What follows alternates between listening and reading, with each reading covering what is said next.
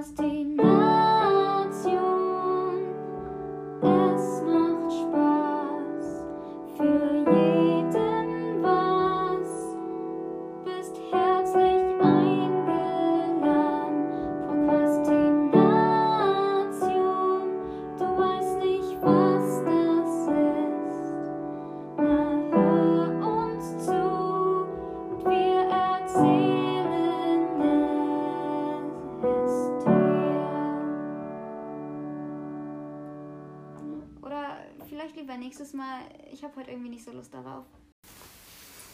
Sind wir live? Wir sind Live-Dommer, aber wir sind nicht allein Dommer. Warum nicht? ja, wir haben heute einen Gast, ähm, das stimmt. Hallo Emanuel, ähm, schön, dass du da bist. Hallöchen, danke, dass ich hier sein darf. Ähm, genau, Wir kommen nur für einen Kaffee her. Ich komme ich komm nur für das leckere Cappuccino, mehr nicht. wir, Das wollte ich hören, wir können dann aufhören. ja, das ist dein Stolz, ne? Schon, ja. Ja, ähm, herzlich willkommen zur, wow, ist das jetzt schon die 14. Folge? 14. und die zweite mit Gast. 14. Folge, also alle sieben Folgen könnt ihr euch einstellen, kommt eine Folge mit Gast. Im Schnitt. Im Schnitt. ähm, mit Emanuel Orfeo. Genau. Ähm, genau, schön, dass du da bist, die Zeit gefunden hast. Ich, vielleicht mal so zum Kontext, warum Emanuel jetzt hier sitzt. Ich kenne Emanuel vom Fußball und fand seine beruflich, bei seinem beruflichen Werdegang eigentlich sehr interessant und was er so macht und habe ihn einfach mal gefragt, ob er Zeit hat, Erzähl doch mal von dir. Kriegst du keine Antwort. ob er aber Zeit hat, dabei zu sein und mal ein bisschen drüber zu sprechen. Und ja, und glücklicherweise hat das jetzt geklappt, nachdem bei Philipp der Gast abgesprungen ist. Ja, das Also bei mir mit den Gästen geht das einfach einfacher, Philipp. Ja, sag das, dem, sag das äh, der Person, die äh, Falls du das hörst, Normi, ne, geht an dich. Der spielt auch Fußballer. Aha. Und Vielleicht liegt es daran, dass es Fußballer sind. Ich sollte mal einen Handballer fragen. Ich habe einen, der würde zu einer gewissen Thematik kommen, aber die wollen wir nicht besprechen. Okay. Gut, äh, ich weiß gar nicht, worüber du sprichst. Erzähl ich dir nicht online, nicht on air. On air, ja, live. Okay, erstmal, Manuel, wie geht's dir denn? Soweit ganz gut, danke dir, mein Lieber. Wie geht's euch? Ja, ich bin gut drauf jetzt gerade. Ja, mir geht's auch gut. Das ist ja wahrscheinlich eine Frage, die man vorher etwas weniger ernsthaft gestellt hat vor der Corona-Pandemie mittlerweile, aber schon eine wichtige Frage.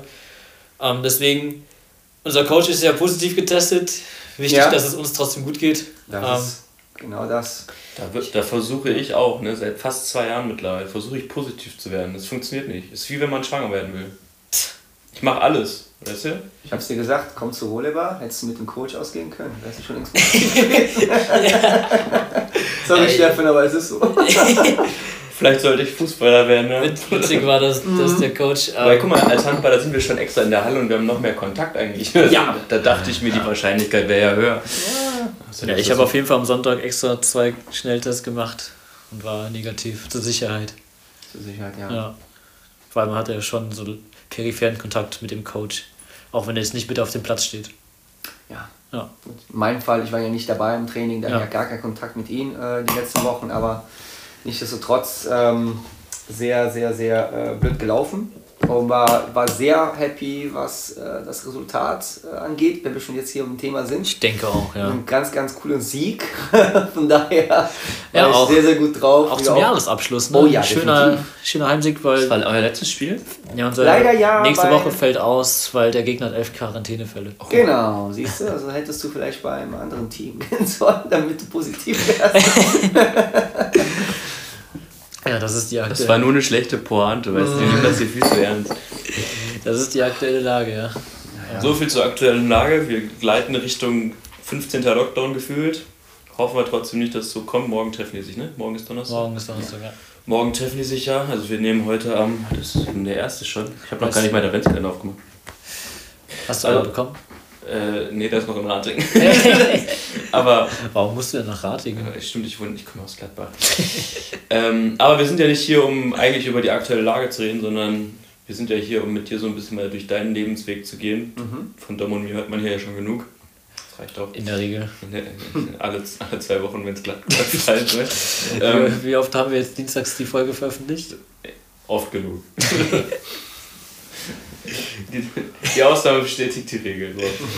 Ähm, du hast ja lange auch in England gelebt, ne? Bist du da Genau. auch aufgewachsen oder wie lief das? Äh, nee, das kam eigentlich durch die Schule. Ich war, ähm, muss es euch vorstellen, ich kam erst nach Deutschland, ähm, wo ich zehn Jahre alt war, bin in Italien groß ge ähm, äh, geboren.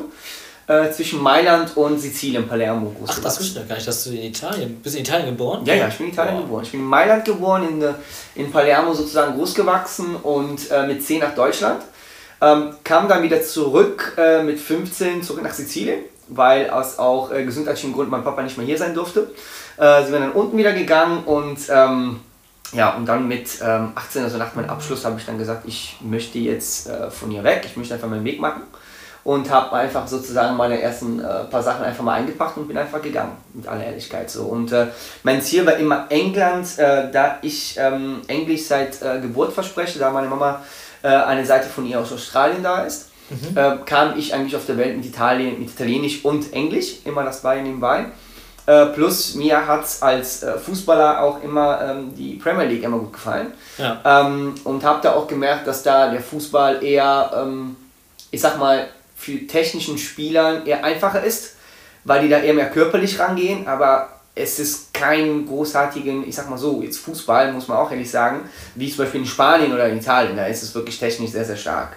Ähm, Taktisch stark in Italien. Genau, sehr vor allem Ja. taktisch. So. In, in England ist es nicht. Da hast du so gut wie keinen Druck, wenn du den Ball annimmst. Da hast du Du eine bekommst doch- Freiheit. Du bist ja schon was älter, ohne das jetzt despektierlich zu meinen. War das nicht noch die Zeit in Italien, wo man eher schreiben gelernt hat?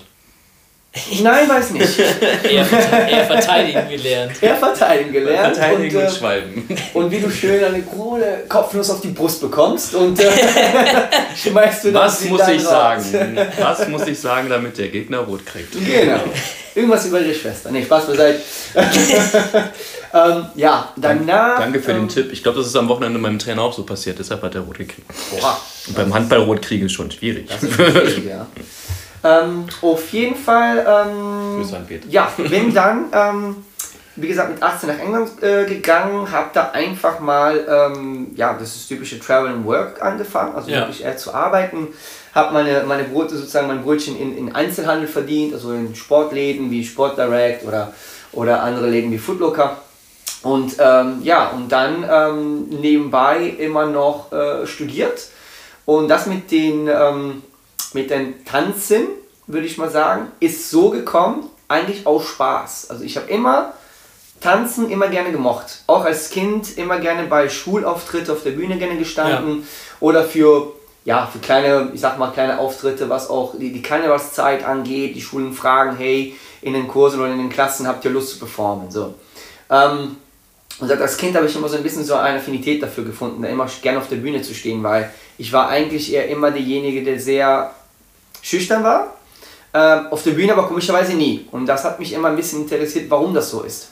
Und ähm, ja, und wie gesagt, aus Spaß, ähm, durch auch einen Kumpel, muss ich ehrlich sagen, sage aber keinen Namen, Nee. ähm, meinte auch zu mir, äh, Manu, ganz ehrlich, du tanzt sehr gut, wir, wir betteln uns einfach hier in den Clubs, einfach just for fun. Ich gehe in ein College für Performing Arts, also wirklich für ausführliche Künste, bedeutet Schauspiel, Singen und Tanzen. Damit machst du Musicals und so weiter. Hättest du nicht Interesse, da mitzumachen, weil wir haben den X Open Casting, das heißt, das ist ein offener Casting für alle. Und wenn du das gewinnen solltest, gewinnst du ein Stipendium. Das Boah. heißt, der wäre dann umsonst. Ja. So, und ich hatte vielleicht auch das Glück, an den gleichen, ich sag mal, einen guten Ort wie Uhrzeit und Tag da zu sein, muss ich sagen. Weil dieser College war nicht so krass besucht von Männern, sondern eher wirklich 90% Frauen. Ist auch nicht Ähm, schlimm. Ist nicht, das war für mich, muss ich ehrlich sagen, in meine 20er, das war wirklich Paradies. ja, es muss man ganz klar sagen, weil ähm, in die Tanzszene ähm, gibt es natürlich auch einen Anteil, wie es aber auch in jeder Branche, würde ich auch zu sagen, heutzutage ist. Also natürlich hat man auch dieses Outing, ne? aber in der Tanzszene ist vielleicht einer der ältesten Branchen, wo man weiß, da ist ein ganz großer homosexuelle äh, Staat dabei, was die Männer vor allem betrifft. Ja. So, und ich als straight Mann Ja. äh, in einem College, wo 90% aller Frauen sind, kannst du dir natürlich vorstellen, das war sehr eine coole Zeit. Ähm, aber die lasse ich auch da liegen. So. äh, das Aber, ging aber nicht du hast darum. auf jeden Fall wir Stipendium bekommen dann. Genau, das das dann passiert, dass ich dann äh, du mit vorher fünf anderen Männern konntest du denn vorher schon gut tanzen, dass du dann direkt ein Stipendium bekommen hast? Ich war ehrlich gesagt einfach nur Freestyler so genannt. Also Okay. Musik hat angefangen, ich habe mich ein bisschen sozusagen auf meine eigene Art und Weise bewegt, ähm, habe da, davor aber schon ein paar Meisterschaften teilgenommen, aber als sogenannter Privat. Also ich hatte keine Tanzschule hinter mir, Ja. sondern eh alles so sogenannte Self-Taught. Du hast dich selber was beigebracht. Und ich muss auch ehrlich bestehen, die meisten Tänzer, wo ich dann sage, okay, was Freestyle oder Battle angeht, und das ist auch eine andere Szene, da komme ich gleich, ähm, sind wirklich einer der Besten auf der Welt, sind auch diejenigen, die sich was selber beibringen. Muss ich ehrlich sagen. Ähm, so, und wie gesagt, hat einfach das Glück, dass an dem Tag nicht so viele Männer da waren.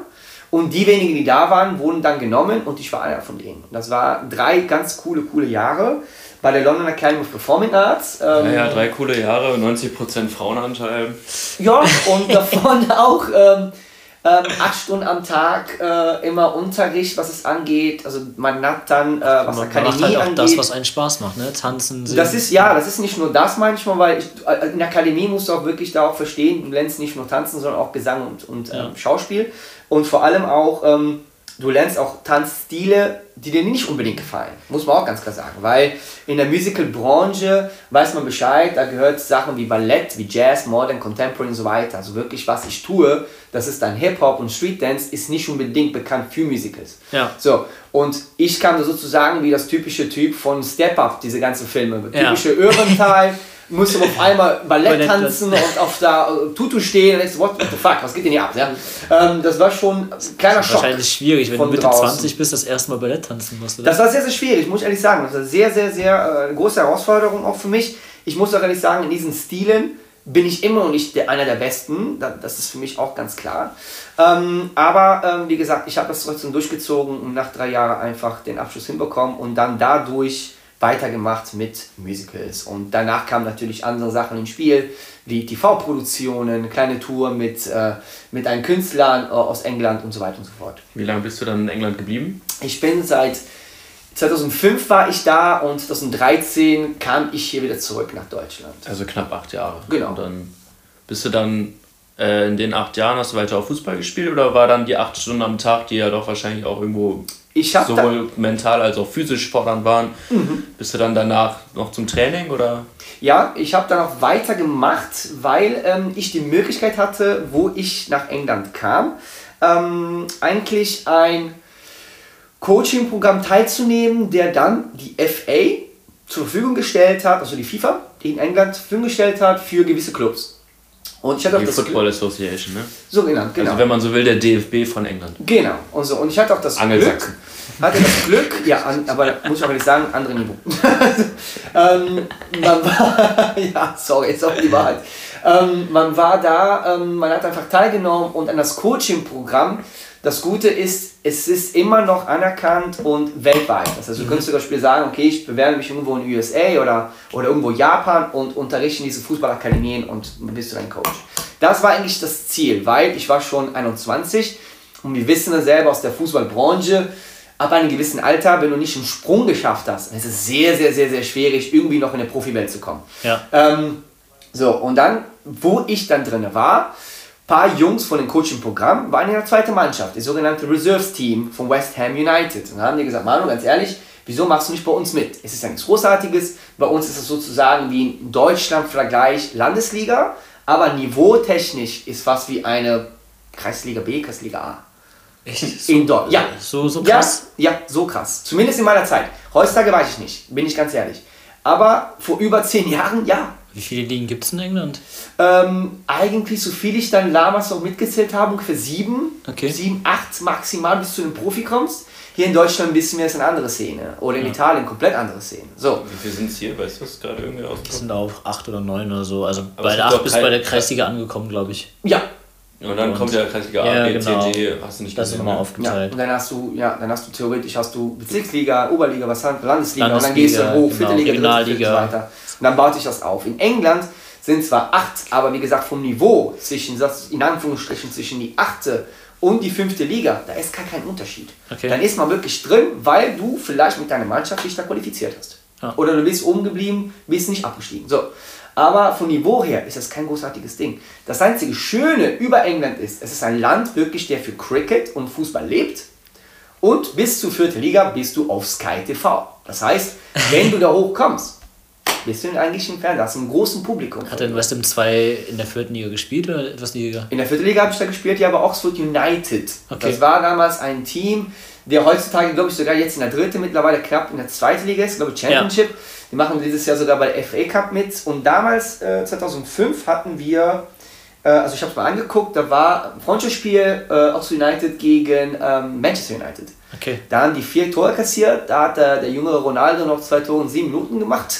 äh, so ein krankes Ding habe ich nie in meinem Leben gesehen, muss ich ehrlich sagen. Also live ist er noch kranker, als was man im Fernsehen sieht, muss Ja. man ganz ehrlich sagen. Ähm, Damals. aber damals, wollte genau, damals in Ich seine meine, jüngere... er trifft auch noch viel heute, ne? Also, Heute trifft er immer noch viel, Ja. ist einer Ja. dessen Bomberwelt, muss Er man ganz klar sagen, so viel. für seine 36.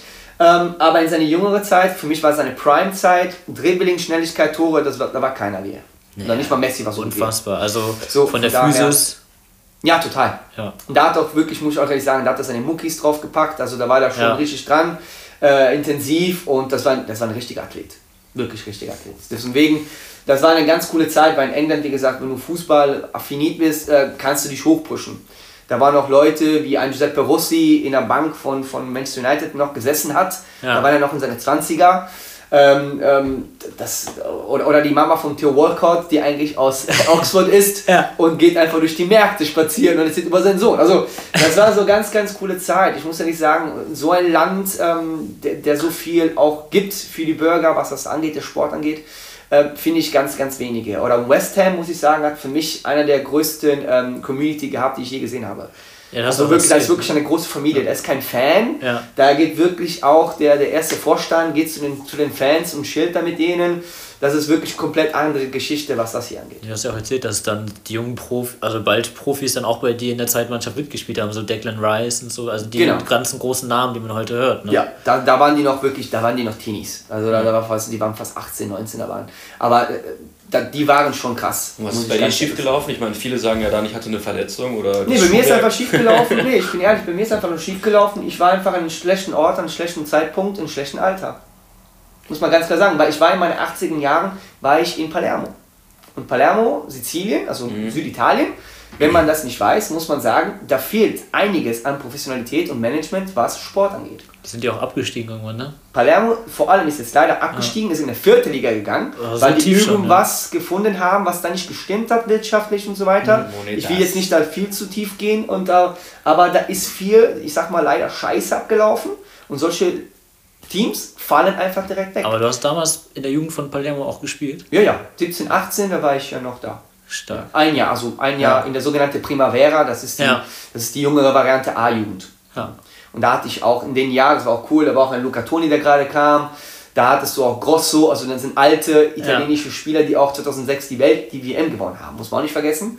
Ähm, und das ganz, ganz coole Jungs, ja, also man, man, man, man sieht sie einfach im Fernsehen und man, man hat ein bisschen Eindruck, wer schlechter, wer besser, aber wenn man sie ab und zu mal sieht, kennt oder auch im Training hat oder du hast auch ein Freundschaftsspiel, dann merkst du schon, wer dahinter steckt. Und viele von denen sind wirklich ganz normale Jungs, muss ich ehrlich sagen. Das ist auch das Schöne an der ganzen Geschichte, dass Ja. es halt auch noch ein bisschen nahbar ist. Ja.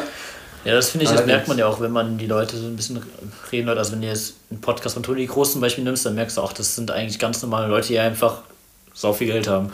Ja, nicht nur, aber nicht nur da, aber die muss doch nicht sagen, was für Geschichte dahinter steckt. Ja. Weil wenn du dir die anderen Fußballspieler anhörst, was die alles gemacht haben müssen, um da zu sein, wo die heute sind. Die haben ziemlich Ja? viel Aber nicht nur aufgegeben. Fußball, ich rede jetzt von jedem Sportler, Athlet, Profi auf der Welt. Da hast so viel geopfert und so viel getan, Ja. dass es jetzt, wo du jetzt bist, es eigentlich verdient. Und wenn die Leute sagen, ja, im Fußball aber sind zu viele Millionen, Das dann sind, ist das einfach eine andere Sache. Ist vielleicht nicht fair, vielleicht an einen Typ, der Badminton-Profi ist oder ein Handballer, aber man muss auch sagen, sorry, ist aber so, ja, Ja. man muss da sagen, Fußball ist einfach wirtschaftlich, die- was es es ist angeht, einfach gerade die mega, mega Medien- groß, ja. Es ist die Medienpräsenz. Und das, äh, Genau. Letztens haben das auch Fußballdamen gesagt, ja, was soll ich denn hier auch Millionen verdienen, wenn es eh sich keiner anguckt? Es ist ja muss irgendwo. eher dafür geschaffen werden, dass du ein ähnliches Niveau erreichst, weil in dem Moment, in dem du ein Niveau erreichst, gucken dich auch Leute an. Das siehst du ja auch beim Tennis. Warum gucken denn viele Leute auch Damen-Tennis? Also, das ist ja schon auch im Stadion ausverkauft, Grand Slams und so weiter. Ist Ja. jetzt nicht so groß wie bei den Männern, Ja. aber dadurch, dass sie das angefangen haben, von Anfang an hochzuziehen und auch von der Qualität, das eine sehr hohe Qualität hat, gucken auch viele Leute Damen-Tennis und das geht. Ja. Also man guckt es ja nicht, weil es kein, weil Frauenfußball von Frauen gespielt wird, sondern weil die Qualität nicht da ist. Also wir haben hier Ah, Beachvolleyball und Beachhandball gucken Männer irgendwie nur bei Frauen. Ich habe keine Ahnung warum. ja. Aber wir, haben, wir haben ja letztens auch darüber bei Volleyball spielen die Damen-Bezirksliga und die würden von jeder Mannschaft in der Kreisliga den Arsch versucht bekommen. Ja, beziehungsweise, und Fußball. beziehungsweise, ich sag mal so, wir hatten ja. damals auch die, die, die, ich hatte auch wirklich auch die Freude, weil man muss auch sagen, die, die viele Frauen oder Mädels, die auch Profi spielen, ähm, kenne auch ein paar von denen, die sind auch immer noch in Köln, ähm, andere sind sogar Nationalmannschaftsspieler. Also es ist trotzdem nicht das Niveau. Ich meine, wenn du Kreisligaspieler bist, ob es D, C, B, A ist, und du spielst gegen eine Bundesligamannschaft Frauen, hundertprozentig, dass der Mann gegen die Frau leider gewinnt. Nicht, weil ein Mann Mann ist, aber einfach von athletischem Niveau, viele dieser Frauen fehlt einfach das athletische Niveau, um dahin zu kommen. Vielleicht gibt es ein oder zwei auf der Welt. Guck dir die USA-amerikanische Fußballmannschaft an, guck dir die brasilianische Fußballmannschaft an. Das sind kranke, wirklich Frauen, die am Start sind. Und wenn du dir heutzutage die Women's Champions League anguckst, was da für Spieler sind, ist krank. Aber man muss auch sagen, trotzdem nicht ist nicht das Niveau, ja. das eine Männermannschaft springt. Deswegen haben das wir damals mit Kreisliga C gegen die Bundesligamannschaft Aweiler haben wir 6-7-0 gewonnen. Gegen die Frauenmannschaft. Das meine ich. Und die sind Bundesliga. Natürlich verstehe ich aber als Frau, wo ich sage, ich bin aber auch Bundesliga und wieso verdiene ich nicht genauso viele Millionen wie ein Mann. Da stehe ich total dahinter. Weil die müssten auch so viel verdienen. Die reichen sich ich auch Ich glaube, wenn die, die, wenn, die eine, wenn die eine ähnliche Ausbildung bekommen mit Akademie und so weiter, wenn die das alles auf einem ähnlichen Level bekommen, erreichten die auch ein fußballerisches Level, dass die, die werden wahrscheinlich auch physisch nie das Niveau bekommen wie beim Mann. Das ist genau wie du einen 100-Meter-Lauf da nicht vergleichen kannst. Genau, kannst du nicht vergleichen. Aber, ja nicht. Aber trotzdem können die eine Qualität erreichen, dass, dass die zumindest, dass du merkst, okay, die können richtig Fußball spielen. Ich habe immer das Gefühl, die Frauen, die da spielen, das ist höchstens Regionalliga, was die vom Niveau spielen. Höchstens. Ja. Also und, wenn du so eine Bundesligamannschaft ja. nimmst, ja, höchstens würde ich so sagen. Und, und das, das liegt auch hauptsächlich, glaube ich, daran, dass ähm, da auch die Ausbildung fehlt und da fehlt das Geld. Da muss erstmal das Geld reingesteckt werden und dann gucken, wenn das die Qualität kommt, gucken die Leute sich das auch an. Aber wenn die Leute denken, also die Leute gucken sich auch keine Regionalligaspiele an von den Männern. Ist Nein. auch langweilig. Nicht im Fernsehen, ja. Ja. Ja. ja. ja. Genau. Also, würde ich auch nicht machen. ja, Weil ich glaube, dass beim Handball die Welten nicht so arg auseinandergehen. Also ja, an Herren-Handball, Bundesligaspiel ist schon noch was anderes als ein Damen-Bundesligaspiel. Mhm. Aber vielleicht auch einfach, weil das Tor kleiner ist. Äh, keine Ahnung, ich habe das Gefühl, und die haben auch kleinere Bälle. Daran liegt Die Damen haben kleinere Bälle. Echt? Ist auch so, Tor kleiner und Bälle kleiner? Nee, Tor ist genau gleich groß, aber kleiner als im Fußball, meine ich. Ja, so. Aber die Bälle sind kleiner. Und natürlich Harz. Harz macht viel aus. Mhm. also, ja, ich spiele jetzt ja auch nicht mega hoch, aber ich behaupte, dass ich trotzdem halbwegs mithalten kann in meiner Liga. Und mit den Damen dann erst recht in der Landesliga. Und dann nach deinem Studium, ne? Wir ja. prokrastinieren irgendwie unseren roten Faden heute auch wieder. Dann nach ja, dem Studium. Ja, ja, bist in, bist in England ja auch erstmal dann noch geblieben wahrscheinlich, ne? Bis 2013 meintest du? Nee, genau. was war das? 2013. 13 doch, hab ich, genau. ich habe richtig zugehört. Puh. Ja. Ähm, Hast du, was hast du dann gemacht? Bist du dann äh, beruflich? Bist du dann in die Tänzerszene? Bist du in Ich bin Gesang, in die Tänzerszene, genau. Ich bin einfach in die Tänzerszene dann geblieben, weil ich mit der, ähm, mit der Akademie, also West Ham United Akademie, ähm, habe ich dann in ähm, 2011 äh, abbrechen müssen. Ähm, und habe danach einfach mal, ich sag mal so in Anführungsstrichen, Kreisliga-Mannschaft irgendwann mal gespielt. Also in Bedford gab es auch, auch, Bedford City äh, ist auch eine coole Mannschaft gewesen, Kreisliga A. da haben wir auch ein bisschen mal rumgezockt und ähm, und habe dann nebenberuflich, man muss man auch sagen, ähm, wenn du Profitänzer bist, brauchst du trotzdem einen zweiten Stammbein, muss man leider sagen, weil da fließen leider nicht die Millionen. Also ich muss auch ehrlich sagen, wenn, wenn einer die Künste aussucht, ob du Künstler bist in Malerei, ob du Sänger äh, werden möchtest, Schauspieler, Tänzer, Choreograf und so weiter und so fort, ähm, da fließen nicht die Millionen. Da sind wirklich vielleicht zwei Leute, die ich kenne in meiner Tanzbranche weltweit, die als Choreograf Millionen verdienen. Zwei. Von Millionen anderen von Choreografen da, und Tänzern. Da musst du schon echt Weltspitze sein, ne? Nicht nur Weltspitze, du musst einfach etwas komplett von dir haben, das noch kein Mensch gesehen hat. Und diese Leute haben sich so mittlerweile also über 20 Jahre in diese Branche etabliert, dass die dann für Britney Spears, Justin Timberlake, diese Big Names choreografiert haben. Wenn du so ein Name für den arbeitest, dann hast du jede Türe offen. Aber Tatsache ist, als sogenannter Tänzer, Background-Tänzer, Profi, hat nichts damit zu tun, dass der andere Profi ist besser als du und wurde dafür gebucht, sondern der war einfach an dem richtigen Ort, an dem richtigen Zeitpunkt. Das muss man wirklich sagen. So, und deswegen kenne ich persönlich viele aus der Tänzerbranche, was gerade Backgrounding angeht, die alle in LA sind, also in Los Angeles, gehören zu großen Tanzstudios, die auch als Agentur leiten. Ja. Und da ist natürlich ganz klar, wenn ein großer Künstler wie Neo oder so weiter da hingehen wollen, sehen die sich diese Tänzer an. Heutzutage muss man sagen, ist vieles YouTube, vieles Instagram, diese ganzen Videos werden gezeigt. Das ist der Künstler, kann direkt von zu Hause auf der Couch sich einfach Videos anschauen und denken, cool, das gefällt mich, gehen wir diesen Studio besuchen, vielleicht kann ich ein paar Tänzer buchen. So, hier in anderen, in Europa zumindest, ist das nicht überall so. In England ist das so, dass viele Akademien eine Kooperation mit vielen Agenturen haben, dass wenn du einen Abschluss bekommen hast und fertig bist, wirst du dann diese Agenturen weitergeleitet. Das heißt, da kommt Fotoshooting ins Spiel professionell, dass du deine Kartei aufbaust. Und dann wirst du in die Kartei eingefügt und dann kriegst du von deiner Agentur gewissermaßen Castings. Jeden Tag zwei, drei, vier, fünf E-Mail und dann liegt es natürlich von dir ab, die Arbeit zu machen. Und wie, wie hast du deinen allerersten Tanzjob dann gekriegt? Ähm, durch wirklich die Agenturen. Sobald ich meinen Abschluss hatte in der Akademie, ähm, stand dann ähm, auf der sogenannten Infoboard äh, einfach ein Castings für Musical. Ich habe mich da einfach da beworben und habe das erste Mal ein Nein bekommen. Ähm, und dann sechs Monate später habe ich mich nochmal dafür beworben, habe den auch bekommen.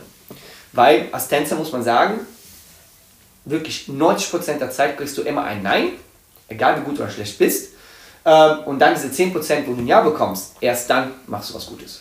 Weil die Auswahl wahrscheinlich auch sehr groß ist, ne? Also Nicht nur die Auswahl sich- Bei den Damen. Nee, nee. Nicht nur die Auswahl ist groß. Leider ist der Tänzerjob auch so geworden, dass fast auch ein Modeling-Job fast ist. Das heißt, für gewisse Projekte brauchst du die Größe, brauchst du das Aussehen oder was der Director sich auch wünscht. Ja. Bedeutet, ey, Beispiel, ist es blöd, aber ich hatte das, wo die gesagt haben, okay, du bist perfekt, bist du aber dafür bereit, aber deinen Bart abzuschneiden. Beispielsweise. Ich habe in dem Moment gesagt, nö, habe den Job dann nicht bekommen. Hätte ich machen können. Ja. Ganz klar. Weil das ist nur ein Bart, der wächst ja wieder. Das ist kein Blödes. Aber um euch einfach bereit zu Du siehst auch sein. mit Bart ganz schnieke aus. Ach, ich sag nicht zu jung aus. ähm, nee, ist einfach nur die Tatsache, dass es dann, ähm, du wärst automatisch zu einem Produkt. Ja. Und die Direktoren oder Regisseuren buchen das dann, was sie dann suchen. So, das heißt dann nicht mehr wirklich mehr mit dem Talent zu tun, wo du fähig bist. Sondern es hat auch wirklich damit zu tun, ob du das genau das bist, was die suchen. Wir brauchen jetzt mal kurz blonde Haare, also würdest du dir dafür jetzt die Haare blond färben? Wenn die sagen, bist du dafür bereit, beispielsweise, jetzt hast du Haare lang bis zum Po und sagst, Ja. bist du bereit, Haare komplett abzurasieren, dann liegt es von dir ab, wie, inwiefern du weit gehen möchtest. Ja. Und, ne, das, und das hängt dann auch wieder von der Bezahlung ab. Ne? Natürlich. Na, Natürlich. Wie viel bist du bereit für eine, eine Million? Ja, okay. Ja, Aber- gut. Guckt euch mal, äh, Anne Hathaway hatte ja bei den äh, letzten Miserable als Film, wo ihre Mutter eigentlich das in Mu- Action Original Musical Broadway gemacht hat. Die hat dann die sogenannte Hure gespielt, ja, in den Miserable. Ähm, sie hat die Rolle in der Filmvariante bekommen. Die hat sich dann live die Haare komplett abrasiert. Ja. Die Anne Das ist Hathaway. schon hardcore. Ist hardcore, aber Ja. was sie dann damit gemacht hat, ist klar. Wir wissen alle, wer sie ist. So. Ja. Das ist immer, wie gesagt, wie bereit bist du, wie weit zu gehen? Anne Hathaway wird da vielleicht auch 2, 3 Euro mehr verdient haben als du im Schnitt wahrscheinlich. Ja, tun wir vielleicht ein paar tausende Null dahinter, aber ist auch okay. Also, Ein paar tausend Nullen, weißt du? Mehr als ein Google, da bist du reich dann, ja. Mit Allerdings. wem hast du denn alles schon so zusammengearbeitet, so bei, also bei so Gigs, die du bekommen hast? Würde mich mal interessieren. Ähm, genau, also als Tänzer hatte ich ja die Möglichkeit, auch äh, TV-Produktionen zu Ja. machen, als Background so genannt. Das heißt, da war Produktion dabei, wie der damals der X-Factor in England, da war auch Britain's Got Talent, äh, gab es auch dabei als äh, Talent-Show und äh, für den X-Factor wurde ich dann gebucht für eine Performance mit Early Murs, der Sänger. Ja. Und der hat danach auch Castings danach gewisse Wochen gemacht für seine Tour und da wurde der ist auch... Zweiter geworden, sowas, ne? Ja, ja. Der Der war auch super hat eine große Karriere gemacht. ey. Der hat eine super Karriere gemacht, ist gerade auch in Amerika als Judge, äh, hat auch gemacht für, für America's Got Talent, glaube ich auch, oder The Voice. Ähm, ja, und wie gesagt, der hat sich auch wirklich von null aufgebaut. Das ist ein ganz, ganz cooler Kerl, muss ich auch ehrlich sagen. So wirklich ganz, ganz menschlicher. Auch geblieben, hoffe ich heutzutage noch. Aber damals war er, glaube ich, auch in der Anfangskarriere und da war er mega, mega entspannt. Ähm, ja, und da waren, äh, wie gesagt, vier Männer, ich war inklusive auch dabei als Background-Tänzer für ihn, Plus da waren auch, glaube ich, äh, sechs äh, Frauen. Und der hat natürlich einen kleinen Teil tänzerisch mitgemacht, weil er ist natürlich, damals zumindest war er nicht wirklich der größte Tänzer, aber ein super Sänger. Ja. Wie ist dann so dein Tagesablauf gewesen, wenn du da deinen Auftritt hattest? Der Tagesablauf war, dass du schon um 10 Uhr morgens schon einen Check hattest ähm, bis 13 Uhr. Dann hast du eine kurze äh, Esspause für eine Stunde und danach geht es wieder direkt ins Studio und da hast du sogenannte Generalproben. Das heißt, alles, was du jetzt gemacht hast, musst du durchziehen. Ähm, der ist natürlich auch dabei, weil er muss in der Mitte stehen. Wir probieren das aus mit dem Playback ähm, und dann geht das einfach dran. Und Olli da Mörsing Playback? Nein. Den Playback, wenn du die Generalprobe machst. Frag nur nach. Das heißt, wenn du, wenn du im Studio bist. Ich dachte, wir können hier irgendwie sowas. Die, die Bildzeitung. Nee. Großes Skandal. Nee, in Generalprobe natürlich ist der Sänger am Start, damit er weiß, wo stehe ich, wo muss Ja. ich was machen. Aber der singt natürlich doch nicht in den Proben immer live, das ist Quatsch. Schade. Nein. Das wäre jetzt, das wär jetzt groß gewesen. Nee, nee, das ist einfach, das einfach nur für die Choreografien durchzugehen. Ne? Und, ähm, Auf Feo enthüllt. Ja, genau. Ähm, unplugged. nee, der war, der war ganz cool, wie gesagt. Das war eine coole, äh, eine coole Erfahrung. Und ähm, ja, und danach gab es natürlich auch Musikvideos. Ähm, da gab es ein, ein Musikvideo für äh, Fatman Scoop. Ähm, da war auch in England, hat er was gedreht. Da war es mit meiner alte sogenannte Street Dance Crew. Da wurden wir komplett zusammen gebucht mit sechs äh, Tänzer und da haben wir für ihn einfach so ein kleines Musikvideo dann gemacht. Ähm, ja, und dann, sobald ich nach Deutschland bin, äh, also beziehungsweise umgezogen bin, ähm, habe ich damit angefangen, einfach mal ähm, sogenannte nach Jobsuche zu machen, was das Tanzen angeht. Also das heißt, überall beworben als Tanzlehrer oder Tänzer auch für Agenturen und so weiter und so fort. Und dann, was war so das Größte, was du in Deutschland machen durftest, konntest, wolltest, solltest? Äh, also aktuell muss ich sagen, ähm, dass das, also das größte aktuell war ein Musical für eine TV-Produktion. Ähm, aber ähm, da ist noch kein richtigen, sage ich mal, Riesenjob rausgekommen in Deutschland. Weil ähm, da gibt es in Deutschland auch ähm, gewisse Agenturen, wo du nicht immer gecheckt wirst. Das heißt, wenn du dich da bewirbst, kann es sehr, sehr groß sein, weil diese Agenturen auch wirklich hunderte von Bewerbungen natürlich am Tag bekommen. Das ist jetzt natürlich nicht böse gemeint an den Agenturen selber, aber manchmal geht deine Bewerbung auch flöten. Ja. Und nicht jeder äh, wirst du dann entsprechend gebucht oder überhaupt angeguckt. So. Und äh, da musst du dich wirklich dranbleiben, dass du dich wirklich vielleicht Jahr für Jahr oder, oder Semester für Semester, das heißt sechs Monate zu sechs Monate, ähm, dass du dich immer weiterhin bewerbst. Und dann mit der Hoffnung, dass es dann was rauskommt. Oder dass du von diesen Agenturen mal raussuchst, wo ist der Choreograf von der Agentur, wo arbeitet der, wo, wo gibt der Unterricht. Ja. Und dann, dass du dann seinen Unterricht oder ihren Unterricht einfach mal teilnimmst. Dass du dich mal einfach persönlich kennenlernst. So. Aber das Musical, was du angesprochen hast, war das jetzt das mit hier äh, von Jan Böhmermann? Genau. Ja. Ja, der Eier, Eierwurf von, Von- Halle. von Halle. Das war in der CDF-Magazin mit dem Jan Böhmermann, der hat es auch hingestellt. Und äh, da war ich ja mit der Agentur Break a Leg äh, zusammen mit äh, einem kompletten, ganz, ganz coolen Casting, ganz viele Kollegen. Das hat super Spaß gemacht, muss ich ehrlich sagen. Ja. Ja, klingt cool. Also, Wie ist der Jan? So persönlich. ist der so, wie er sich gibt? Nur komm, nein, nein, also der, der Jan, ich muss ehrlich sagen, ich glaube Singt zumindest für der, singt der live? Jan, sorry, du singst aber so scheiße, Digga. Äh, nee, die Sache ist ja, nee, die Sache ist, wir wissen alle, Jan ist natürlich kein Sänger, ne? Wir wissen ja alle, wer, wer es ist. Das ist ein ganz cooler Comedian. Ich muss auch ehrlich sagen, er gibt sich nicht nur so, wie er ist. Das ist ein ganz intelligenter Mann, mit dem kannst du so viel über viele Thematik sprechen. Aber der Comedian in sich ist wirklich da. Also auch privat oder wenn du ständig am Ohr hast mit deinem Ohrplug. Der redet manchmal wirklich ununterbrochen, ohne Filter, so viel Scheiße. Das ist einfach nur lustig, ja. Und das, du kannst einfach im Backstage, muss ich einfach nur krank lachen.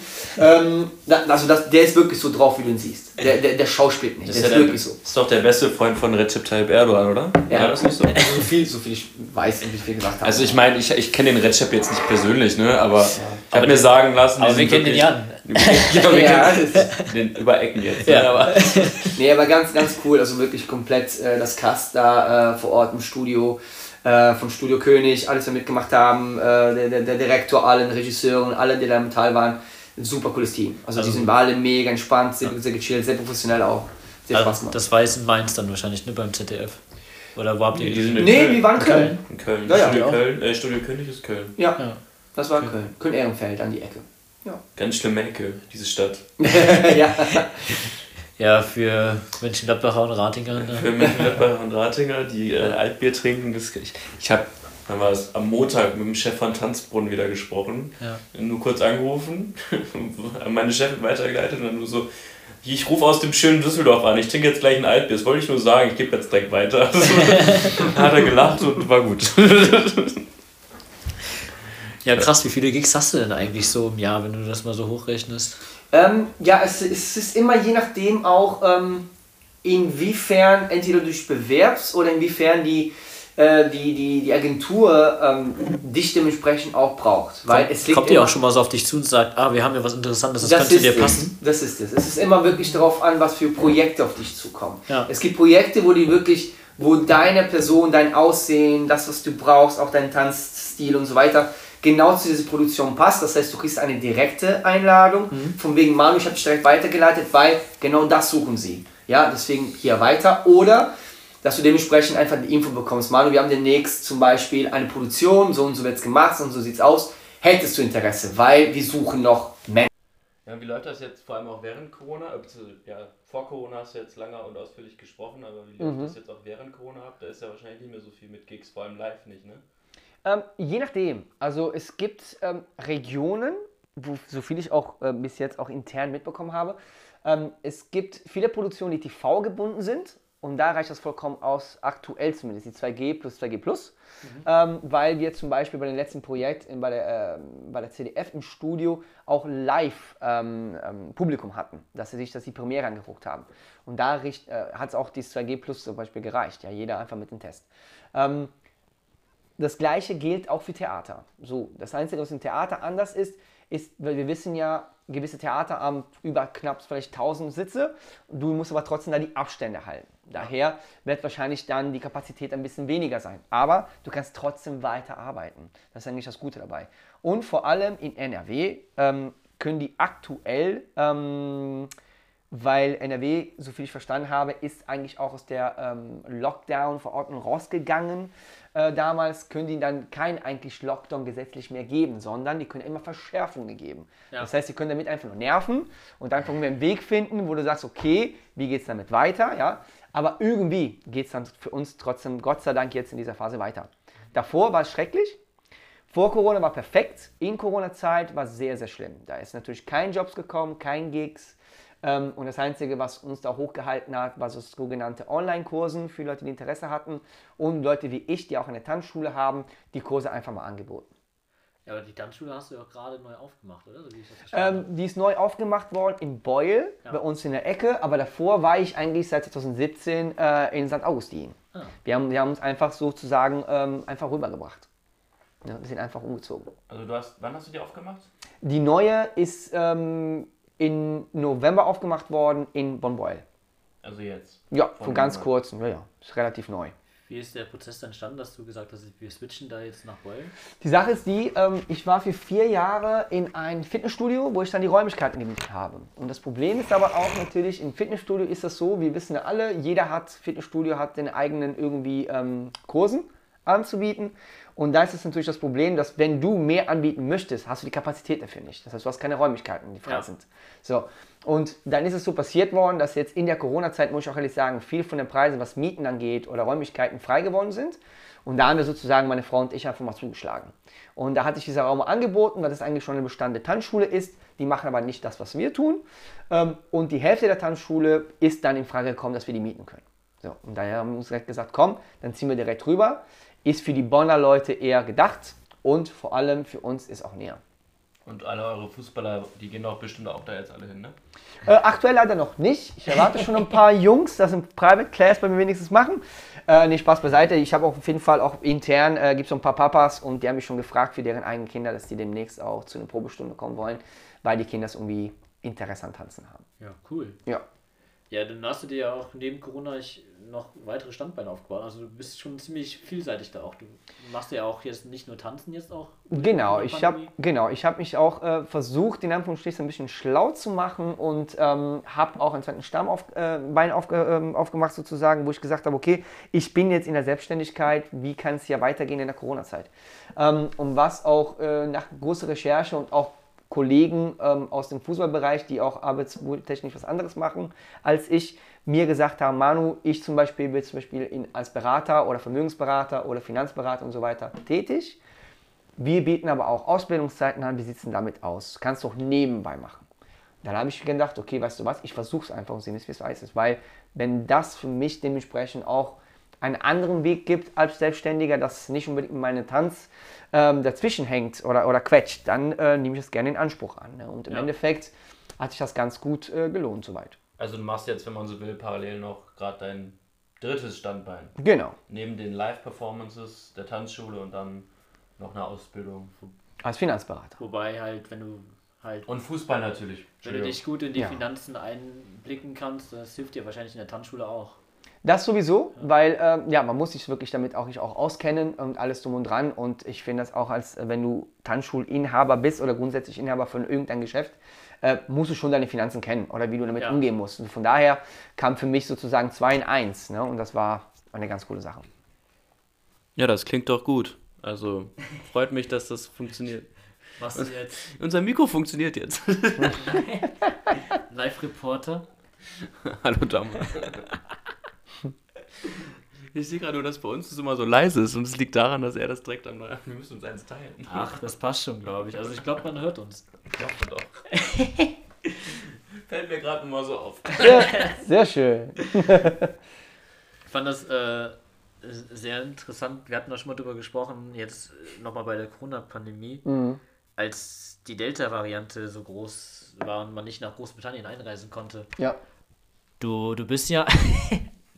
Du, du bist ja auch noch immer ein bisschen, wie ich das verstanden habe, am Hin- und Her switchen, manchmal mit Gigs auch in England, weil du noch in England auch Agenturen hast. Genau, ich gehöre Ähm, immer noch von zwei, in zwei Agenturen in England, im London-Bereich und wenn da Gigs vorkamen, vor Corona, habe ich natürlich in Anspruch genommen. Ja. Keine großartige Gigs im Sinne, keine langfristige Gigs, weil du hast Gig und Gig. Der eine Gig sagt, okay, nur am Wochenende und fertig. Andere Gigs sagen, Manu, du musst da schon äh, zum Beispiel eine kleine Tour machen von ein, zwei Monate. Das kommt für mich als Papa nicht mehr in Frage. Logisch. Davor schon, jetzt nicht mehr, deswegen kann ich nur das annehmen. Und aber jetzt wegen der Corona-Pandemie konntest du wahrscheinlich mit den Quarantänebestimmungen das wahrscheinlich auch gar nicht mehr annehmen, ne? Leider nicht, weil das hätte sich dann wir- wirtschaftlich überhaupt nicht gelohnt. Du musst auch verstehen, du nimmst eine Gage, dann würdest du aber, wenn du zurück von England kommst, zwei Wochen in Quarantäne bleiben müssen. Oder die sagen in England, nee, du darfst überhaupt nicht hier raus, du musst erstmal hier in Quarantäne bleiben. Und das heißt, musst ja die Hotelkosten in zahlen. Deutschland auch nochmal in Quarantäne bleiben. Bingo, das heißt, du bist über einen Monat in Quarantäne, lohnt sich so überhaupt nicht. Und vor allem jetzt, weil ja auch Großbritannien aus der EU aus ist, kann man gut finden oder nicht. Welchen Pass hast du denn eigentlich? Kommst du da entspannt hin und her? Ja, klar. Ich habe immer noch meinen ganz normalen äh, Reisepass aus EU. Ja, ja, das wäre jetzt die Frage. Vielleicht hättest du ja auch durch die Zeit, die du in England verbracht hast, den britischen angenommen. Oder? Nee, nee, nee. Ich habe immer noch meinen meinen italienischen Reisepass gehalten und das Coole ist natürlich, mein alter Reisepass hatte alles auf Englisch trotzdem drauf geschrieben, also auch die englische Adresse drauf. Und daher weiß natürlich, ich habe es auch gemerkt durch die Blicke von den Kontrolleuren, die am Flughafen waren, war es dieses, okay, geh einfach weiter, alles gut. Ähm, Jetzt, wo es natürlich Upgrade ist, alles ist auf Italienisch und Deutsch, natürlich gucken die schon anders. Ne?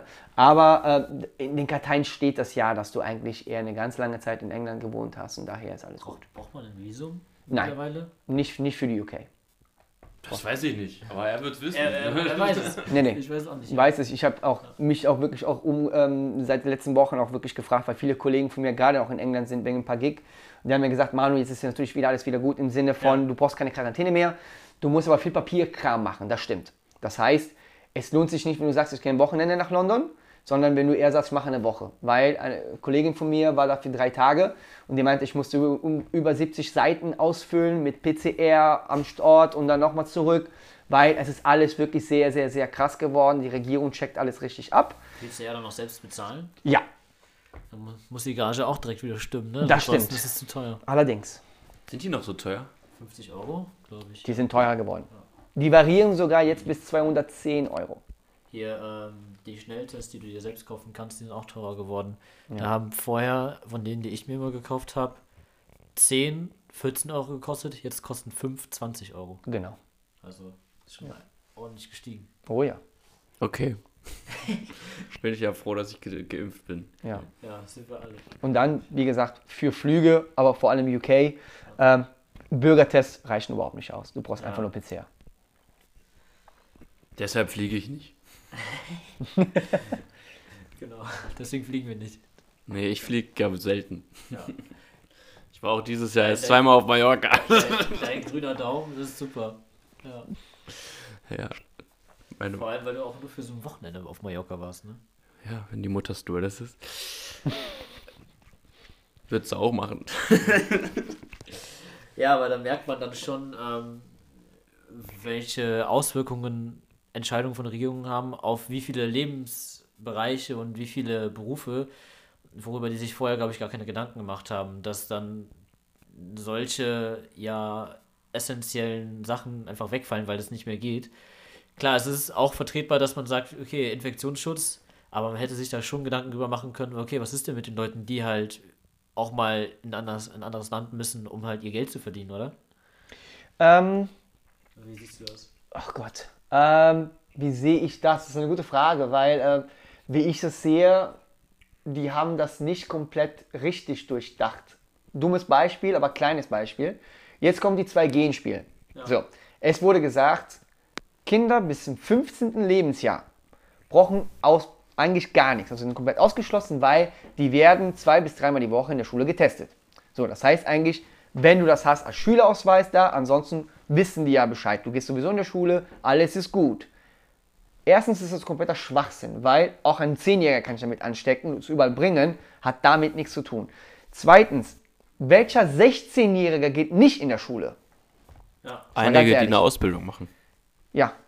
Und die müssen sich nicht testen? Doch, die müssen ja dann. Genau. Aber die, müssen die unbedingt eine Impfung haben? Nur weil die eine Ausbildung machen? Nee, müssen sie nicht, aber du mit 35 ja auch nicht. Das ist es. Deswegen ist diese 2G-Regel jetzt gerade, was abgeht, für mich ist das null durchdacht worden. Das ist einfach nur wieder typische, wie ich das immer hier ein bisschen in Deutschland sehe seit dem letzten Jahr, Panikmasche. Weil diese ganzen Zahlen machen uns komplett verrückt. Andere Länder reden nicht mal von irgendwelchen Zahlen. Die wissen, diese Corona gibt, die wissen, der Virus ist da, die wissen, was für Konsequenzen es hat. Gerade an Leute, die Vorerkrankungen haben. Aber eine ganz normale Grippe bringt auch jemand um, der schon Lungenkranken hat. Es muss gefühlt kein Corona unbedingt sein. Nur diese ganze, was gerade Medien damit uns gerade macht, finde ich, das ist das Krasseste. Und deswegen gehen Leute damit in Panik und reagieren dementsprechend darauf direkt. Oh mein Gott, schnell impfen, oh mein Gott, das. Und da ist natürlich jetzt hier dieses, dieses Land ist gerade gespaltet. ja. Ist einfach Bei so. der Impfquote auf jeden Fall. Also Ja. ich glaube, ähm, auf jeden Fall gut, dass, dass, wir, dass wir versuchen, aus dieser ganzen Pandemie rauszukommen. Aber das, das Problem ist, dass es halt manche gar nicht verstanden haben, dass wir da auch raus sollten. Ähm, einfach um auch unnötige Tote zu verhindern. Ne? Also wa- wir haben ja einen Impfstoff dagegen, warum sollten wir nicht unnötige Tote verhindern, finde ich. Ja. Und das ist, was man jetzt auch immer wieder sieht. Also ich glaube, wir Deutschen werden immer wieder von anderen Ländern als Vorbilder gesehen. Die sind so gut organisiert, die sind strukturiert, die kriegen das hin, das auch Anfang der Corona-Pandemie so gut gewuppt bekommen. Und jetzt auf einmal kippt das Bild so ein bisschen durch halt die Impfkampagne. Die so, warum lassen die sich nicht impfen? Warum bekommen die das denn nicht hin auf einmal? Wir haben 90% Impfquote, wir haben so und so eine hohe Impfquote. Aber auf einmal bekommen die Deutschen das nicht hin. Ich glaube, gerade ist einer der ersten Momente, wo die Leute wirklich merken, hm, das sind ja auch einfach nur ganz normale Menschen, sage ich mal in Anführungszeichen, die jetzt nicht alles immer perfekt organisiert durchbekommen. Und ich finde es schade, dass dieses natürlich total idealistische Bild aufbrechen musste, einfach weil Menschen denken, okay, ich äh, kann machen, was ich möchte. Ähm, und es ist halt nicht immer der Fall, dass man alles machen kann, was man will, sondern es ist immer in Relation und relativ zu sehen. Und manchmal muss man halt die Verhältnismäßigkeit mit einbeziehen. Und naja, wenn du dann über 100.000 Tote in Deutschland hast durch eine Pandemie, dann ist die Verhältnismäßigkeit, sich kurz spritzen zu lassen, vielleicht da. Die ist definitiv da. Die, Fra die Sache ist aber, was ich auch immer persönlich finde, was, was Medien betrifft, die zeigen uns nur das, was die wollen. Aber ob das die hundertprozentige Wahrheit ist, kennst du nicht, kenne ich nicht, kennt keiner. Weil wir sind nicht da vor Ort gewesen. Das ist einfach die pure Wahrheit. Ich sage immer, Das ist es ist, das gleiche, es ist das gleiche, wenn du eine Story hörst von x Person. Der hat dir erzählt, oh mein Gott, der hat so und so und so gemacht. Dann liegt es an dir zu sagen, okay, ich glaube ihm 100%, braucht die zweite, äh, äh, sage ich mal, Version von der x Person nicht zu hören Oder sagst du, okay, warte, aber lass mich mal von den anderen hören, was er dazu sagt. Und in der Relation ist es immer, die Wahrheit steckt immer irgendwo in der Mitte. Weil er sagt so, sie sagt so.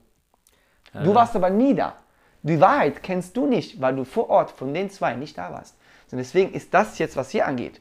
Wissen wir nicht, ob diese Toten wirklich nur durch die Pandemie ist oder wurden die irgendwie reingeschmissen zu sagen, okay, es gab schon irgendwie leider Krebsfälle, es gab Lungenquellen und so weiter und so fort. Ja, das wissen wir leider nicht. Ähm, Das müssen wir auch sagen.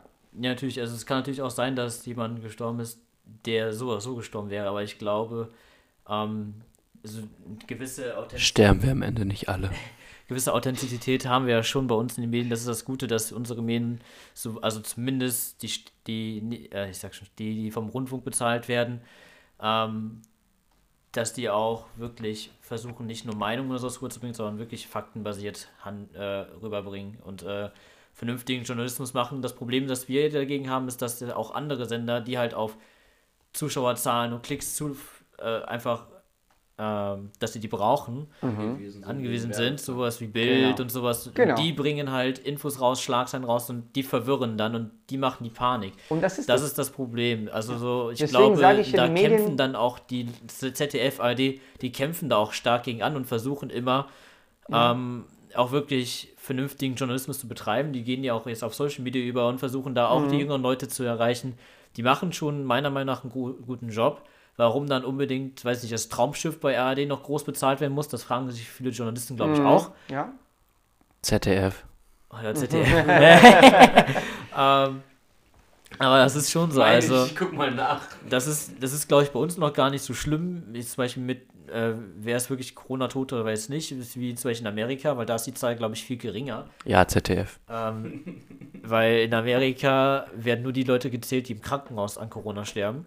Ja, Ähm, deswegen da ist, ist die Zahl, die eigentlich an Corona gestorben werden, wahrscheinlich viel höher. definitiv. Ähm, aber ja, also das ist halt wirklich schwierig. Aber ich, ich glaube schon, dass du unseren zum Beispiel öffentlichen Rechtlichen ganz gut vertrauen kannst. Ja. Ja, man kann ja auch immer die Quellen theoretisch nachverfolgen, ne? halt, was, Und die im Not- ich mein- auch machen. Die geben, zumindest bei den öffentlichen Rechtlichen, geben die die Quelle. Wenn, ich habe jetzt auch bei mir in der Uni ein Seminar mit einem Journalisten von Phoenix und der hat auch gesagt, der hat schreckliche Bilder aus Afghanistan damals bekommen und hat dann gesagt, okay, kann ich eh nicht zeigen, ein Journalistenkodex, das Ja. ist viel zu schlimm, da werden Ja. dann Frauen erschossen. ja. Aber gleichzeitig hat er auch gesagt, gib mir eine Quelle.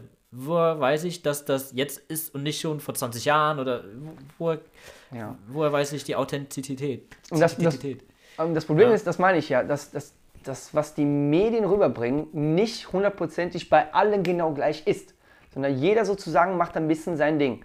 So, und da entsteht falsche Information. Ja. Und da kommt dieses. Das Ding Deswegen denke ich mir, wenn du deinen Job gut machen würdest, wie vielleicht auch ein paar guten Sender das machen, wieso machen das nicht alle? Dafür wirst du auch bezahlt.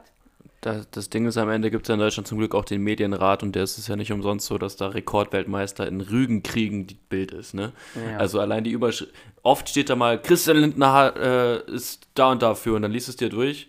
Ja, ist jetzt die Überschrift voll aus dem Kontext. Total, ja. ja. Also, was soll die Scheiße? Ja. Halt nur auf Schlagzeilen aus. Genau. Das ist es. Da hat hier Kollege Jan Böhmermann ja auch mal über Magazine eine Sendung gemacht bei sich und hat dann da gesagt, hier, was machen die denn?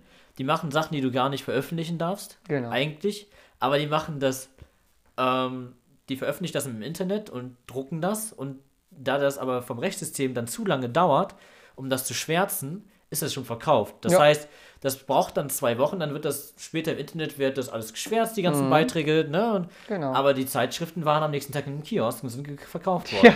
Ja, ja, Das ist das Problem, die kannst Ja. du nicht mehr zurücknehmen. das meine ich. Und das macht ein bisschen das Ganze kaputt. Ja. Schade.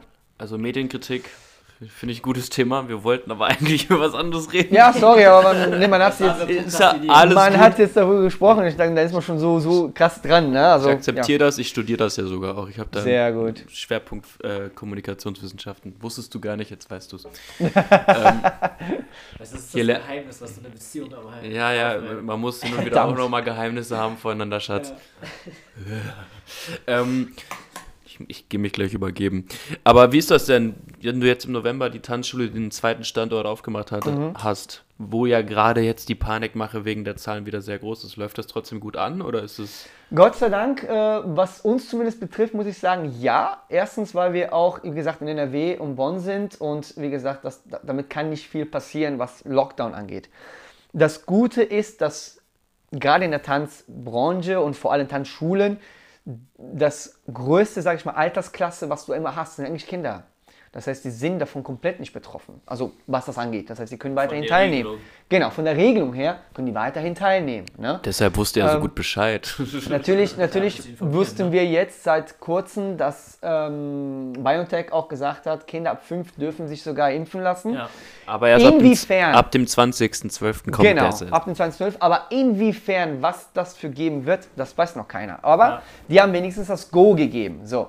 Das ist, legt da einfach nur an den Eltern ab, wie die damit umgehen wollen. Tatsache ist aber für uns wichtig, dass, dass sozusagen unsere Tanzkurse weitergehen können. Und weil wir die meisten Kunden haben, beziehungsweise Schüler haben, die unter 15 sind, sind wir eigentlich ein bisschen davon ausgeschlossen. Wir haben natürlich auch einen Kurs für Erwachsene, aber das Gute ist, die sind alle geimpft.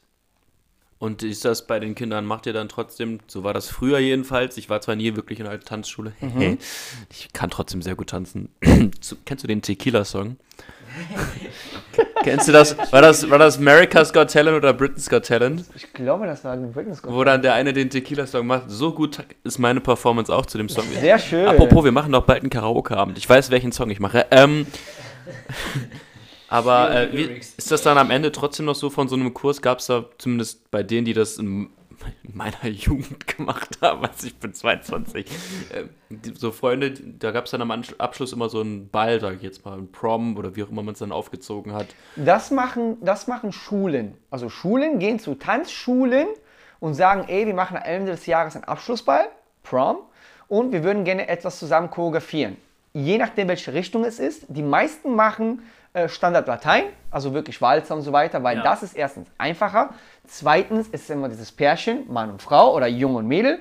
Und drittens ist es eher dieses Klassische. Da kannst du dich schön anziehen. Alle sind, natürlich, ihr wisst ja, wie es geht. Ja. Ne? Alle sind mit dem Anzug die Herren oder die Mädchen mit den schönen Kleidchen. So. Wenn, so ein, wenn so ein Abend ist, es ist sehr schwer, dass eine, dass eine Schule zu uns kommt und sagt, hey, wir wollen Geld aus Hip-Hop haben. Ganz schwierig. Aber es gab schon mal der Fall, dass gewisse Klassen von einer Schule zu uns kamen und gesagt, hey, wir haben zwar einen äh, Abschlussball, aber wir würden gerne nur wie Jungs was Cooles machen.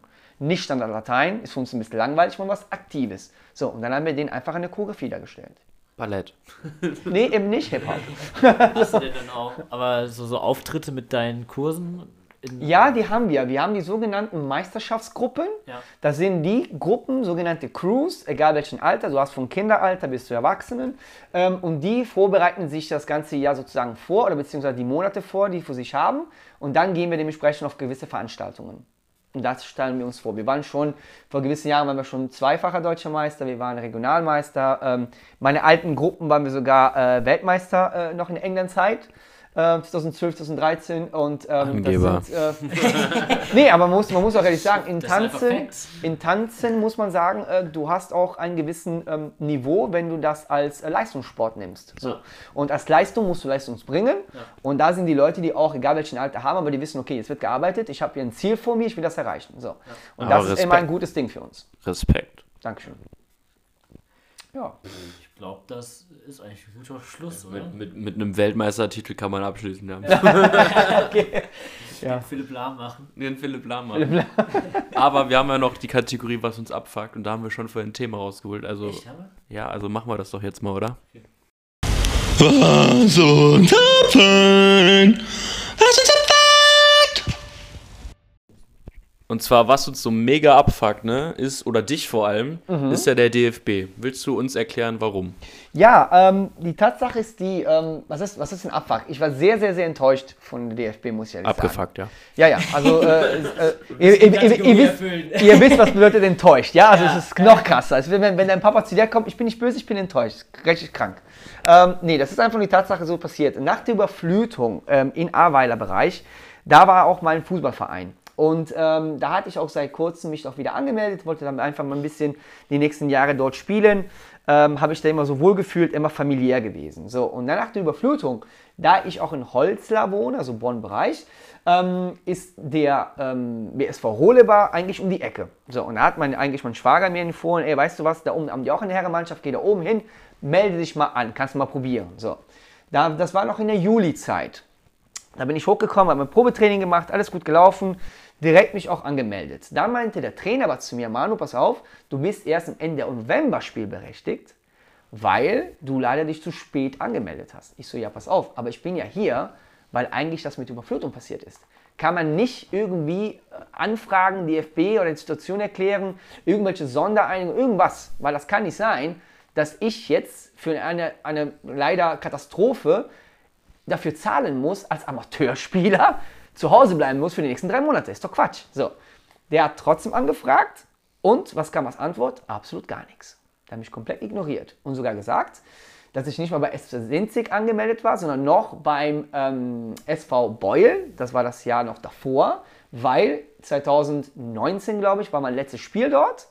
Und die haben sozusagen die letzten Jahre, was die Corona angeht, Zahl, das waren glaube ich sieben oder acht Monate, haben die komplett weggestrichen. Das heißt, als hätte ich nie in den letzten Monaten irgendwo anders angemeldet oder gespielt, sondern die haben einfach nur den letzten offiziellen Spiel betrachtet. Und deswegen dadurch habe ich meine Sperre bekommen. Bedeutet, ich war erst spielberechtigt Ende November. So danke die DFB, die einfach geschlafen hat und hat einen Scheiß dagegen gemacht, haben wahrscheinlich schon im Büro gesessen, muss man auch sagen, Leute, ähm, haben mhm. nichts dagegen genommen und ich musste zu Hause bleiben. Und vielleicht ging es nicht nur mir so, vielleicht auch andere hunderte Spieler, die vielleicht in Arbeiter oder sonst woanders waren und mussten woanders wechseln oder wollten woanders spielen, weil die wollten einfach die Freude wieder am Fußball haben, mussten wieder zu Hause bleiben. Das ist meiner Meinung nach auch das große Problem. Lass die Leute einfach spielen. Also wir spielen jetzt hier nicht großes Niveau oder was, also wir spielen einfach Und nur. Der hat mal bei West Ham United gespielt. ja, wir, wir, spielen, um Spaß zu haben, einfach ein bisschen es. zu kicken. Und die Vereine sind jetzt auch nicht so üppig bestellt, dass du jedes Mal mit 17 Mann da ankommst du bist froh über jeden Mann, der Bock hat, Fußball zu spielen. Ja. Und dann zu sagen, nee, wir sperren den jetzt, finde ich allgemein kacke, wenn man sich einfach zu spät abgemeldet hat. Klar, ein bisschen Organisation und so ist auch wichtig, aber allgemein dann so lange zu sperren, ist kacke. Sperren einfach für zwei, drei Wochen, ist okay, passt schon, ist ja, ja nicht so schlimm. Und dann aber wirklich die ganze Hinrunde weg, das ist für den Spieler scheiße, das ist für den Verein scheiße.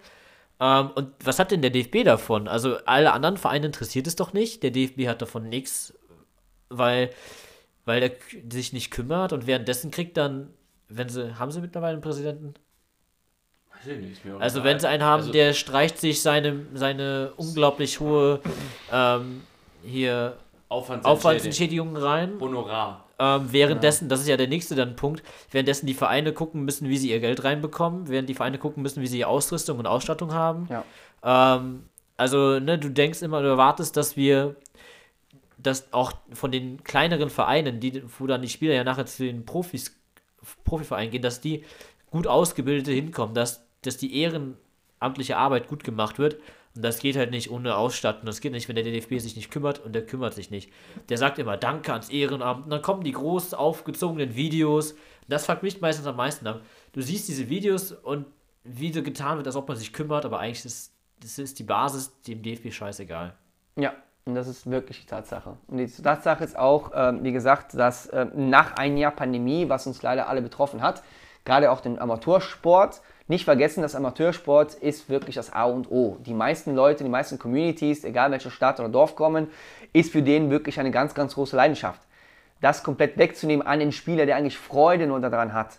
Wir machen damit kein Geld. Wir zahlen selber die Jahresbeiträge, damit wir überhaupt was machen können. So, jetzt stellt euch mal vor, ich oder andere haben jetzt einen Jahresbeitrag bezahlt, um die letzten dreieinhalb Monate. Was habe ich damit gemacht? Gar nichts. Ja. Ganz ehrlich. So, das ist einfach Regelungen, wo ich denke, das muss sich ändern. Andere Länder, England, muss ich ehrlich sagen, gerade das Amateursport, und damit, sorry, mache ich auch Schluss.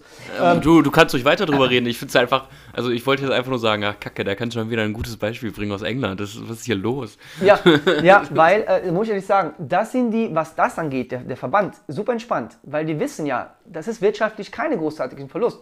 Ich als Spieler, du hast da gewissermaßen auch sogenannte Sunday League, Das ist ein bisschen so eine Publiga, wo die Leute einfach nur just for fun haben, treffen sich im Park, die mieten das und Beim haben den Handball eigenen heißt Teams. das Kreisklasse.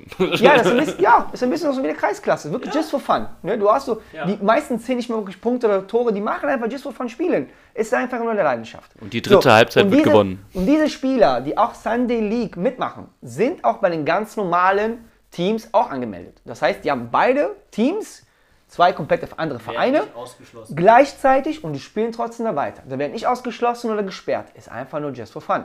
So, wo ist das hier bitte das Problem? Was ich an der Geschichte halt auch so dämlich finde, ist, bei den Profis gibt es den Deadline Day, der ist Ende August, ne? Ja. Ende August, bis dahin kannst du wechseln, passiert nichts und du bist im Juli gewechselt, weißt du? Ja. Und das ist so, hä? Ja. Wieso kann man im August tun und lassen, was man will im Profibereich, aber Ja. bei den Amateuren musst du dich vor Juli entschieden haben, wo du spielst oder was? Und ich meine, auch so, wenn du während der Saison umziehst, kann ja immer mal passieren, das ist eine Amateursportart in dem Fall, ne? Fußball, Amateursport, dann, wenn du mal aus beruflichen Gründen wegziehst aus Bonn nach, keine Ahnung, was nicht so weit weg ist, nach Köln, aber keinen Bock hast, nee, anders. Du ziehst nicht nach Köln. Nach, nach Brühl oder so und du keinen Bock hast auf die Deutsche Bahn. Nach Köln, wer zieht denn nach Köln? Äh, Oder wer hat kein- Bock auf Deutsche Bahn? Eben, und wer hat schon Bock auf Deutsche Bahn? Das Thema hatten wir schon mal.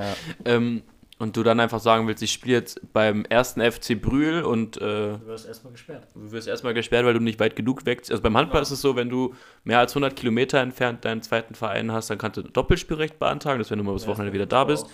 Aber deshalb habe ich jetzt was in der Nähe gesucht und nach Köln will ja wirklich keiner ziehen. Ja, aber weißt du, die Leute, das ist, wie du sagst, das ist die, Le das ist die Leidenschaft der Leute.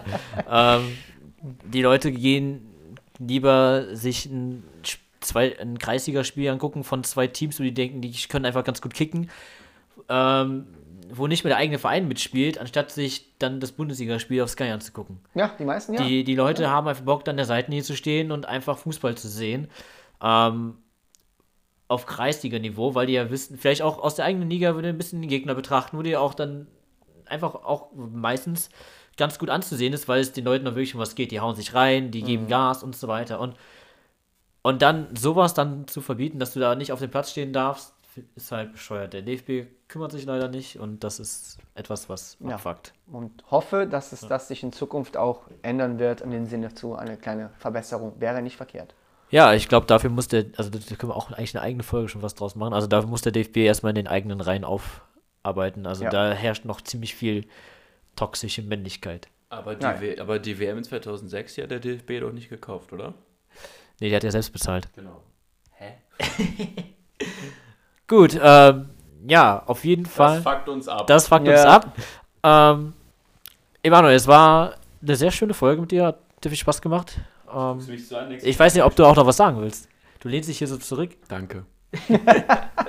Ähm, Danke euch. Ich gehe jetzt ein Bier trinken. Nee, ich habe gleich noch Training. Ich gehe nicht Bier trinken. ähm, ich hoffe, es hat dir Spaß gemacht. Ich Und trinke danach ein Bier. wenn Philipp fertig ist, hast du auf jeden Fall auch nochmal das letzte Wort. Wenn du willst. Ich jetzt? Nee, nicht du. Ach, Emanuel. ich? Ja. Okay. nee, danke Männer, dass ich auf jeden Fall hier da sein durfte. Das hat auf jeden Fall auch Spaß gemacht. Das war, muss ich ehrlich sagen, mein aller, allerersten Podcast. Sowas habe ich nie Ja. mitgemacht. Sehr, sehr cool. Und äh, ja, wenn ihr euch in Zukunft wieder abfacken wollt über Leute, ruft mich gerne an. Nee, nee, eine Sache habe ich noch. Möchtest du noch kurz Werbung für deine Tanzschule machen vielleicht? Sehr gerne. Also an alle, an alle Zuhörer, die gerne Bock haben, äh, Bonn Beul, 7 Morgenweg 18, das ist die Tanzschule Ofeo. Checkt auch an die www.tanzschule äh, bzw. hiphop-tanzschule-ofeo.de. Das kommt auch in die Shownotes. Checkt das mal einfach mal ab. Bucht eure Probestunde, die ist jederzeit kostenlos. Meldet euch reichlich und bleibt gesund. Dann danke, dass du da warst. Danke, Danke Domme, dass du das organisiert hast. Und ich, ich, ich schwöre mir, der Norm, der kommt hier auch noch dazu. Und wenn ihr Fragen habt an uns, dann Fragen at official-prokrastination.de darf ja auch nicht fehlen. Macht's gut und bleibt gesund.